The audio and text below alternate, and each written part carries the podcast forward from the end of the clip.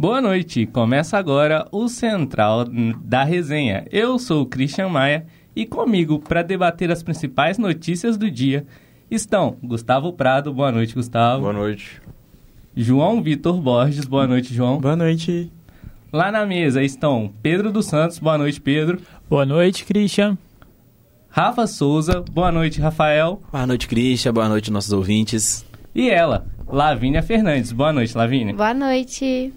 Essa é a equipe que vai debater as principais notícias do dia.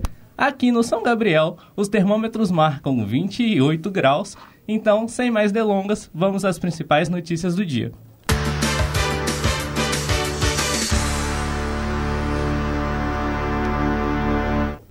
E o nosso primeiro assunto não poderia ser outro: política. Lula e Bolsonaro receberam novos apoios para suas campanhas e o pronunciamento mais aguardado do dia foi o anúncio do de Tabet, declarar, declarando apoio Tebet, perdão, declarando apoio ao PT na corrida do segundo turno. Quem traz mais informações é o nosso repórter Gustavo Prado. Boa noite.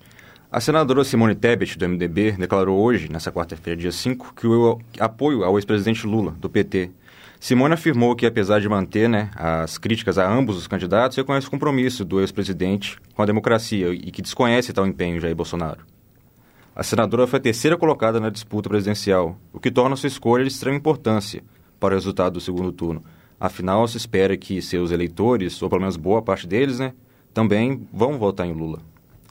Tebet almoçou com, o ex-presidente hoje, em São Paulo, que, e disse que, caso eleito, ou melhor, o ex-presidente demonstrou que, caso eleito, é, tem interesse que Simone é, acompanhe seu, seu suposto governo, o seu eventual governo, caso eleito.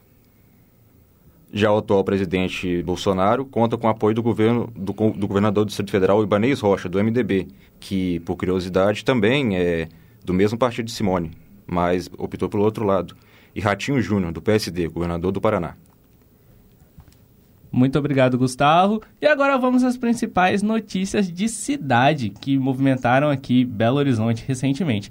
E vamos começar com a greve dos metroviários, o primeiro dia de paralisação. Quem traz os detalhes para a gente é o repórter Pedro dos Santos. Boa noite, Pedro. É isso aí, boa noite de novo, Christian. Boa noite à nossa audiência rotativa e rotatória. Antes de trazer as informações sobre o metrô, o pedido de sempre, né? Pra gente, pra você que nos acompanha, é, seguir a gente nas nossas redes sociais, no nosso Insta, arroba Central da Resenha. Agora sim, vambora, porque nessa quarta-feira foi o primeiro dia da paralisação total do metrô de BH. E, então, e por meio dessa paralisação, é, 90% do sindicato dos metroviários de Minas é, não teve atividades hoje e, de acordo com a categoria, nenhuma viagem foi feita.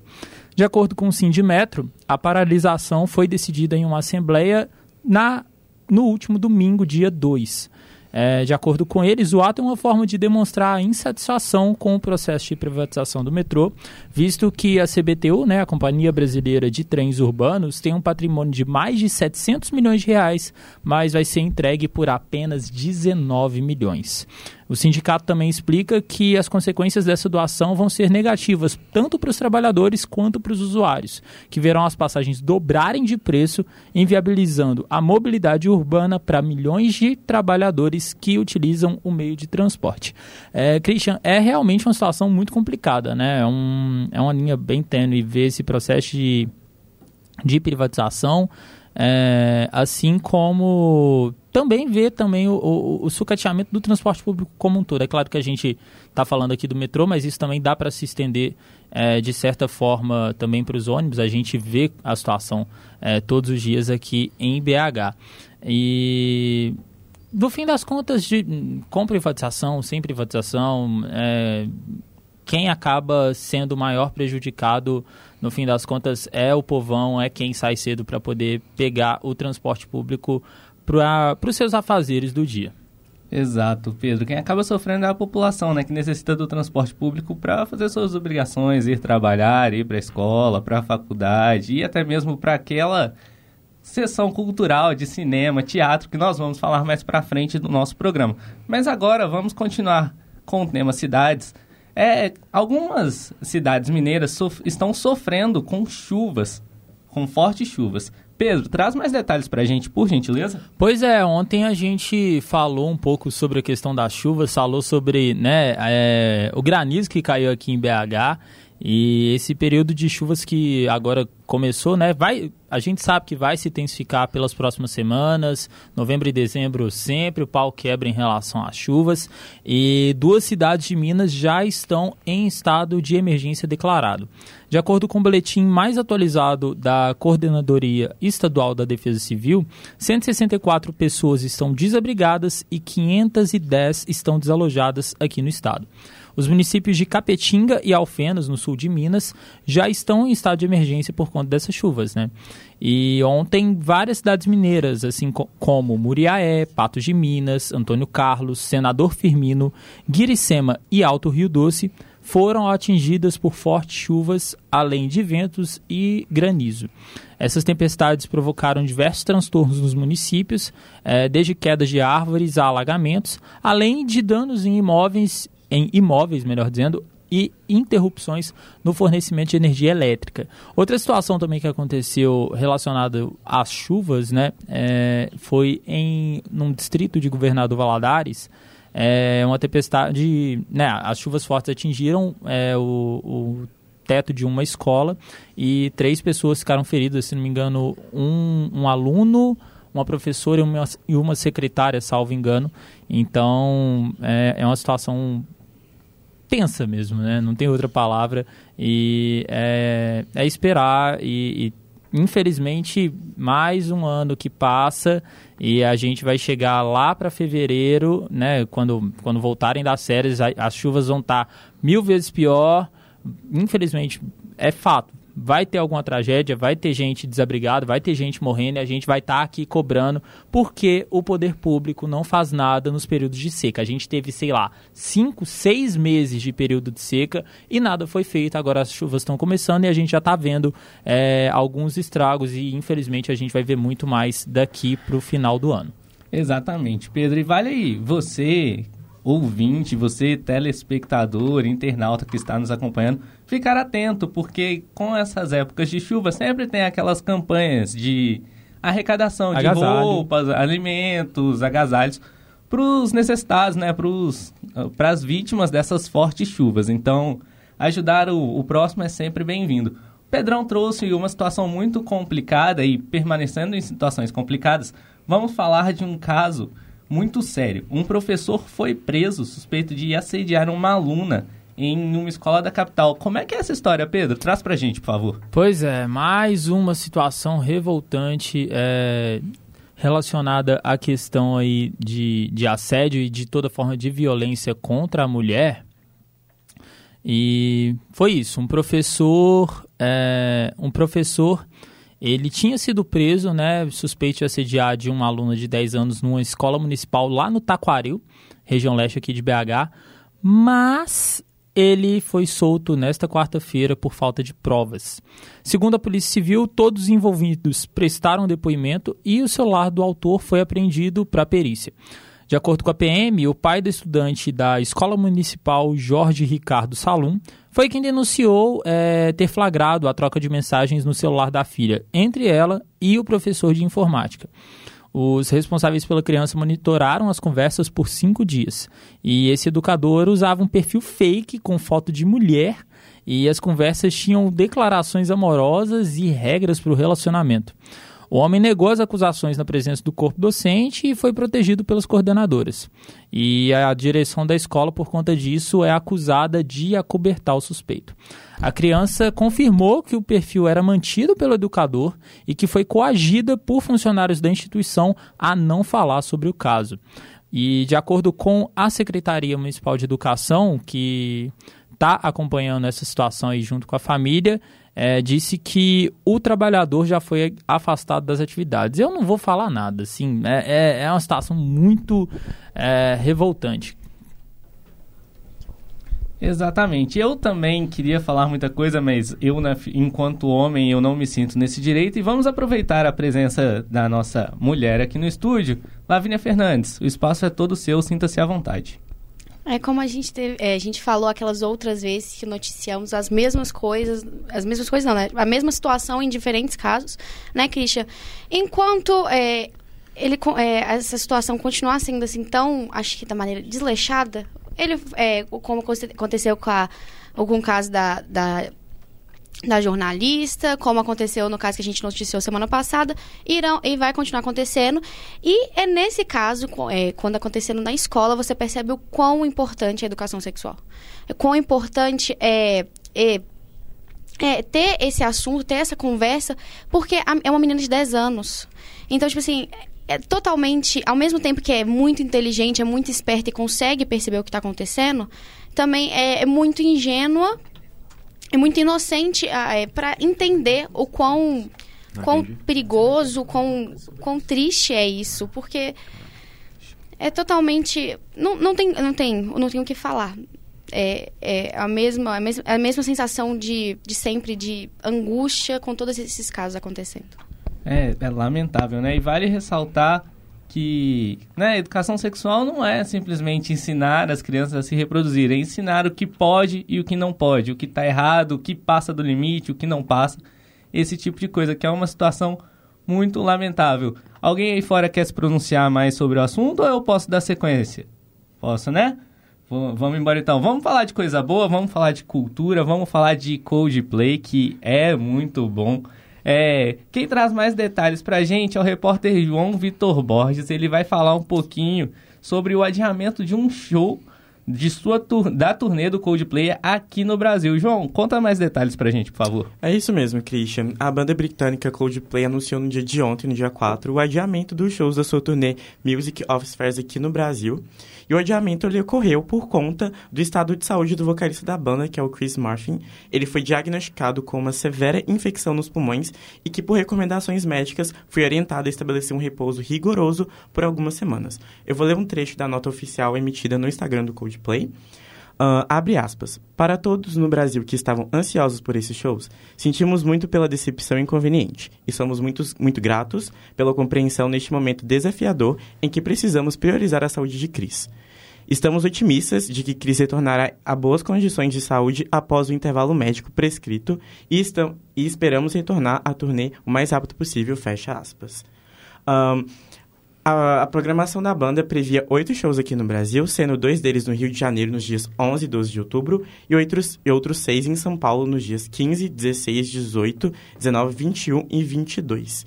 O início da turnê do Coldplay aqui no Brasil se deu no Rock in Rio no último dia 10, no qual foi considerado pelo público um dos melhores shows do festival. E na nota emitida, a expectativa de novas datas é para o início de 2023 e os ingressos eles continuam válidos. Uh, entretanto, para, para aqueles que optarem pelo reembolso dos ingressos, estará disponível é, em uma data ainda prevista. É, nós torcemos muito né, pela recuperação do Cris, nós sabemos que é, saúde é uma questão muito complicada, né? Então torcemos logo para a recuperação e que ele venha é, fazer vários shows aqui no Brasil. Pedro? Uhum. Pois é, não. Falar de Coldplay comigo é, é, é chover no molhado, se deixar eu falo igual pobre na chuva. Mais um programa com Coldplay só de 10 minutos. Graças a Deus! João, mas obrigado. E realmente foi, foi uma situação muito complicada. É, tipo, o Cris, ele, ele já estava dando alguns sinais de fraqueza no próprio Rock in Rio, porque durante o show ali, ele já. Você via algumas pausas, ele ia, tossia, você via que ele estava meio baleado. E mesmo assim, depois do show do Rock in Rio, ele ainda continuou a turnê, é, o Coldplay, melhor dizendo, né? A banda continuou com a turnê é, ao long, na América do Sul como um todo, fez dois shows em Bogotá, fez uns três ou quatro em Santiago.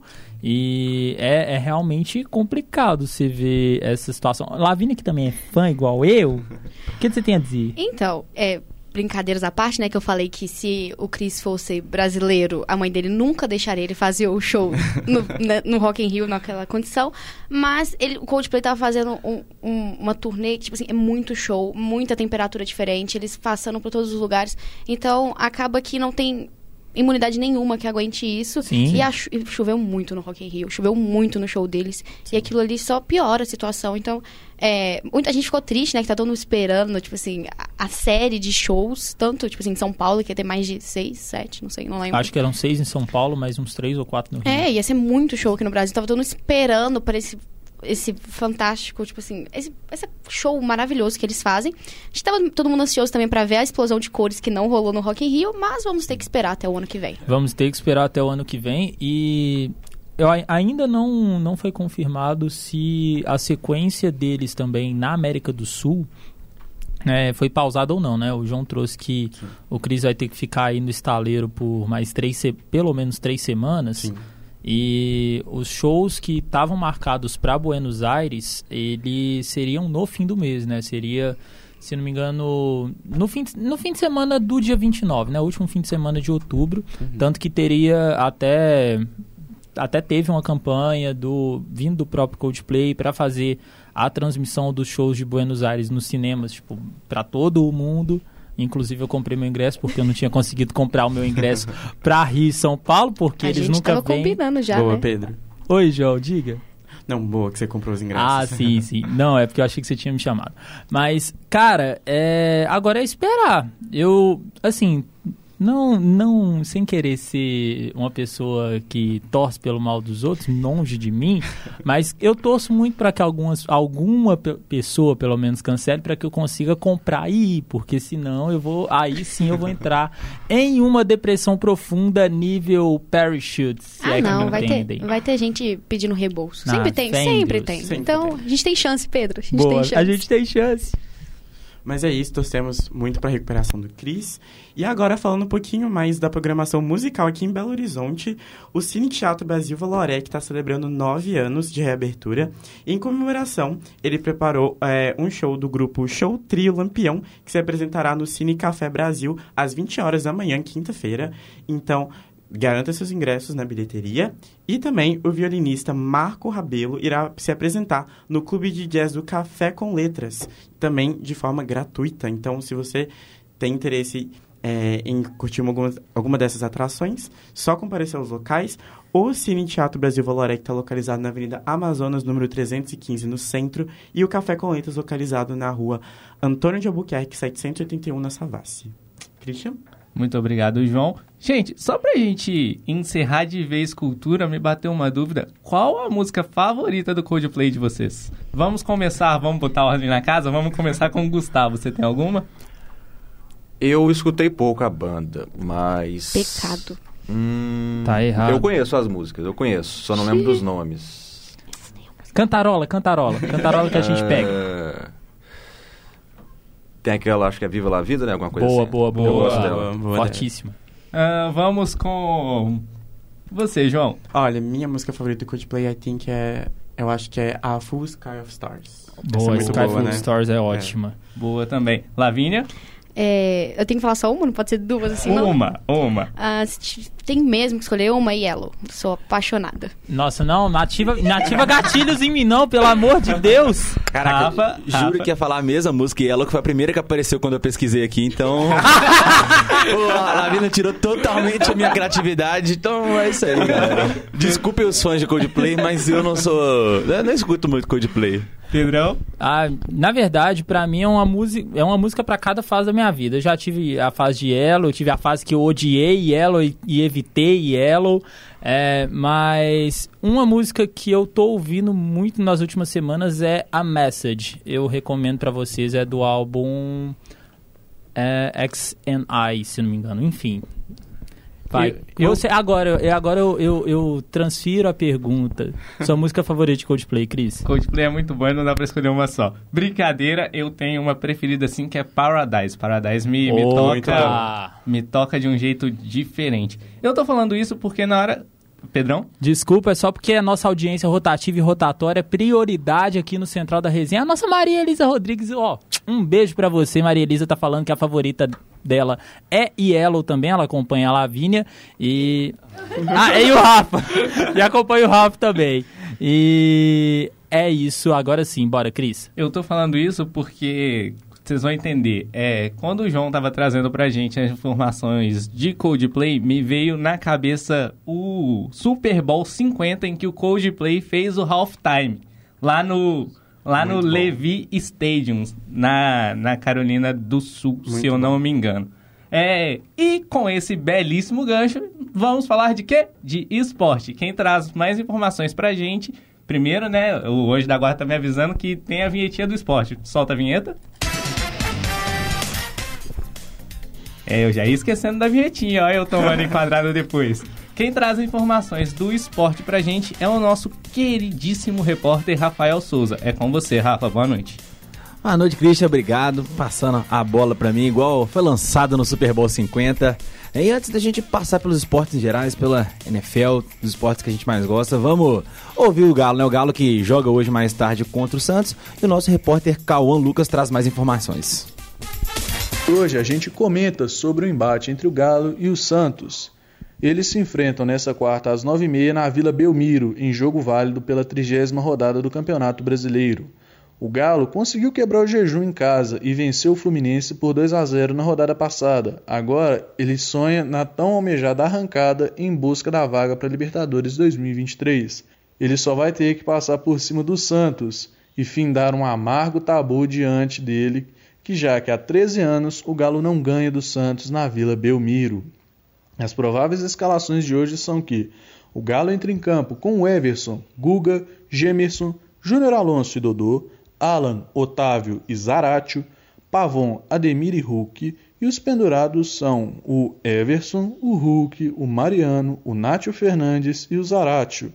E os desfalques para o jogo são o Keno, que está suspenso, Rubens com virose, Mariano e Pedrinho com lesões na coxa, Arana e Igor Rabelo que passaram por cirurgia. E a provável escalação do Santos é João Paulo, Natan, Luiz Felipe, Eduardo Bauerman e Felipe Jonathan, Rodrigo Fernandes, Carlos Sanches e Luan, Ângelo, Soteudo e Marcos Leonardo. Os pendurados são Eduardo Bauerman, Luiz Felipe, Lucas Pires, Carlos Sanches, Bruno Oliveira e Rohan Júlio. Os desfalques deles são o Camacho suspenso, Madison na fratura na mão direita e Maicon com lesão na coxa direita. E o corpo de arbitragem será composto pelo árbitro Bruno Arleu de Araújo, o primeiro assistente Carlos Henrique Alves de Lima Filho, o segundo assistente Micael Correia, a analista de campo Tatiane Sacilote dos Santos Camargo, o quarto árbitro João Vitor Gobi e o árbitro de vídeo Wagner Real. Cauã Lucas, a central da resenha. Obrigado, Cauã, essas informações do Galão que entra em campo, né, logo mais às 9h30, para enfrentar um tabu de 13 anos contra o Santos, como mesmo o Cauã já é, destacou pra gente. Será que hoje tem quebra de tabu? 13 anos, 13 é Galo. Então, será que vem de uma vez a vitória na Vila? Então, agora, é, vamos inverter o lado da Lagoa, vamos sair de Santos e vir pro Mineirão, porque hoje também tem Cruzeiro em campo, no mesmo horário, às 9h30, tem Cruzeiro Ituano, e quem traz informação pra gente é a repórter Lavínia Fernandes. Boa noite, gente. Boa noite a todo mundo que está nos assistindo. Bora falar do lado azul da lagoa, o lado certo da lagoa, né? É, mais tarde, às 9h30, o Cruzeiro entra em campo lá no Mineirão contra o Ituano pela 33ª rodada da Série B. Cruzeiro está tranquilo. O Ituano tá ali naquela, naquela disputa para entrar no G4. É, o trio de árbitros é, conta com o árbitro Marielson Alves, seus auxiliares vão ser o Lude Anderson Liva- Lima e a Daniela Coutinho, e o VAR vai ser comandado pelo Carlos Eduardo Nunes. Como, é, como foi comentado aqui ontem na Central, né? Eu mesmo falei, o Chay e o Natumura não foram relacionados por, por lesão, né? Só que é, eu não comentei ontem por, é, por causa que não tinha saído ainda, mas o Stênio passou por uma cirurgia no ombro, vai ficar fora pelo resto da temporada, só volta em 2023. A cirurgia foi ontem, pela tarde noite, assim. É, é, essa outra partida do Cruzeiro com bastante jogador pendurado, então tem que tomar uma precaução a mais. E eles são Edu, Brock, Lucas Oliveira, Bidu, Rafa Silva, Zé Ivaldo e o nosso querido técnico Pesolano. Uma possível escalação aqui, né? um, um palpite do Papa para essa, eh, pra essa partida é Rafael Cabral, Zé Ivaldo, Lucas Oliveira e Brock, William Oliveira, Felipe Machado, Gasolina, Bidu, Bruno Rodrigues e Daniel Júnior, e lá na frente o Edu.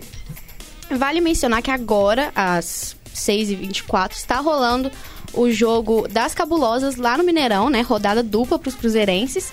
O jogo está 4 a 0 tá no intervalo. É, quem marcou os gols foi a, Mari, é, foi a Mari Pires, Marília, a Vanessinha converteu o pênalti e a Carol fechou o primeiro tempo com 4 a 0 As meninas estão loucas, né? Tipo assim, incrível, incrível. Não tem outro comentário ser incrível, né, Christian? Elas estão cabulosas. Um detalhe muito, muito relevante que talvez nosso telespectador, nossa audiência rotativa e rotatória não saiba é que o Araguari é um da, uma das equipes mais tradicionais do futebol feminino, sendo a equipe pioneira de futebol. Então o Cruzeiro está enfrentando uma equipe muito tradicional e tal, embora seja uma equipe muito. uma equipe desconhecida do cenário geral, né? Mas vitória importantíssima do futebol feminino, jogando no Mineirão, né? E vamos ver aí. Você que nos acompanha aí, vai curtir futebol feminino, acompanhar, que é muito relevante. Rafa, é com você aí. Obrigado, Christian. É, a Lavínia destacou que tem vários jogadores do Cruzeiro pendurado. Nesse tempo Sim. de chuva é melhor tirar do varal, porque senão fica todo mundo molhado, né? E então... só, desculpa te interromper, só lembrando só que a gente falou da rodada dupla, o Cruzeiro junto com o Mineirão e a Brama fizeram uma ação conjunta, né, para é, essa quarta de rodada dupla ficar mais interessante, ficar mais feliz para os cruzeirenses e para os torcedores. É, qualquer é, bebida, cerveja que você comprar, independente da marca, você vai ganhar um, um chopp da Brahma de, gra de graça. Então, quem gosta de ver o jogo tomando uma cervejinha, vai ó, ficar feliz hoje. É com você, Rafa. Então, pessoal, hoje vai ficar feliz é, quem tá vendo o jogo já tá feliz com as meninas ganhando e mais um motivo para ficar feliz é chopp de graça. Isso aí deixa todos nós felizes. E ainda falando no mundo da bola, hoje a gente teve, é, ao final da primeira parte, né, do primeiro turno de grupos da Champions League, dentre os principais resultados, né, a gente teve a vitória da Juventus, que se recupera no torneio, a Juventus dos brasileiros Danilo, Alexandre e Bremer, de olho aí na Copa, né, vitória por 3 a 1 o Benfica empatou em 1 a 1 com o PSG do nosso querido menino Ney, né? O PSG empatando fora de casa. O Real ganhou de 2 a 1 do Shakhtar. Portante aí dois gols de brasileiro, Vinícius Júnior e Rodrigo. O Rodrigo, né, que fez o dele, também deu assistência pro Vinícius Júnior, né, Pedrão? Baila, baila Pedrão, baila Vini, baila todos. E o Chelsea, né, ganhou de 3 a 0 do Milan. Um importante resultado expressante resultado, né? O, o, o Milan que sofreu esse golpe duro do Chelsea. E falando em golpe, o Mundial de Judô começa amanhã lá no Uzbequistão. Então nós temos aí expectativa de medalhas, principalmente no feminino, com a nossa querida Rafa, Mayra Guiar, perdão, galera. Mayra Guiar, campeã olímpica, já tem sete medalhas, vai em busca de mais uma. E também a querida Bia Souza, que foi bronze no Mundial do ano passado. Então volta é, para o Mundial na expectativa de mais um pódio. Além disso, a expectativa para o masculino é de voltar ao pódio, que já está distante desde 2017. Há expectativas de algumas. É, é, revelações do nosso judô, mas é a gente aguardar e acompanhar a partir de amanhã lá no Uzbequistão, é o Mundial de Judô. E para finalizar, hoje uma notícia né, interessante pro para o mundo do futebol, que é a Copa de 2030. Tem uma possível candidatura, uma possível localização que é em Portugal e Espanha. As duas numa maneira de querer solidarizar, solidariedade da, com a Ucrânia, chamou a Ucrânia para fazer parte também dessa sede. Então a Ucrânia agora faz parte né, de uma possível sede da Copa de 2030 lá na Europa, uma sede compartilhada entre três países: Portugal, Espanha e Ucrânia. E segundo um comunicado né, que eles soltaram, que é a intenção de chamar a Ucrânia é que é para a Europa gerar esperança e fornecer ferramentas de reconstrução ao povo ucraniano, que expressou seu orgulho e gratidão por participar desse projeto. Então interessante a gente ver as votações futuras futuras pela FIFA e uma Copa para ajudar a reconstruir a Ucrânia. É isso aí, Christian. Essas foram as notícias do mundo da bola redonda, oval, as mais importantes que aconteceram do hoje e também do tatame. Muito obrigado. Como, como a gente do tatame costuma dizer, os Rafa, os Lavínia, os Pedrão. É, só para você que não sabe, eu tô fazendo um trocadilho que é um cumprimento da equipe do judô, né? O, o os tradicional tal. Quer dizer obrigado, quer dizer boa noite, bom dia esse tipo de coisa. É, uma, uma última informação quentinha que saiu agora há pouco. É, foi divulgado o primeiro levantamento do IPEC para o segundo turno. E quem traz mais informações para a gente é o Gustavo. Gustavo está de volta. Fala, Gustavo. Pois é, Christian. Segundo a nova pesquisa, o candidato do PT, Luiz Inácio Lula da Silva, tem 51% das intenções de votos. Já Bolsonaro, do PL, tem 43%. votos brancos e nulos somam 4%, e 2% das pessoas entrevistadas não sabiam quem votar. E vale mencionar também que nos votos válidos, a pesquisa apontou que Lula tem 55% e Bolsonaro 45%. A margem de erro de dois pontos percentuais para mais ou para menos. É com você, Cris. Obrigado, Gustavo. Lembrando que para essa entrevista do IPEC foram realizadas duas, foram entrevistadas duas mil pessoas entre 3 e 5 de outubro em mais de 129 municípios. A margem de erro, como o Gustavo bem trouxe, é de dois pontos percentuais. Com essas informações, nós damos fim ao central da resenha de hoje. A apresentação do programa foi comigo, Christian Maia, trabalhos técnicos de Pedro dos Santos e Rainer Meira, é, produção Christian Maia, Lavínia Fernandes, Letícia Souza, Pedro dos Santos, Rafael Souza, Regina Moraes e Verônica Lorena. Coordenação Getúlio Nuremberg. Ficamos por aqui. Muito boa noite. Não esqueçam de nos seguir em nossas redes sociais, curtam, compartilhem e, e lembre-se, dê o feedback, positivo ou negativo, mas sempre respeitando a gente. Amanhã estaremos de volta às 6 horas no mesmo canal e faremos também a chamada lá no nosso Instagram. É isso, boa noite e até amanhã. Boa noite.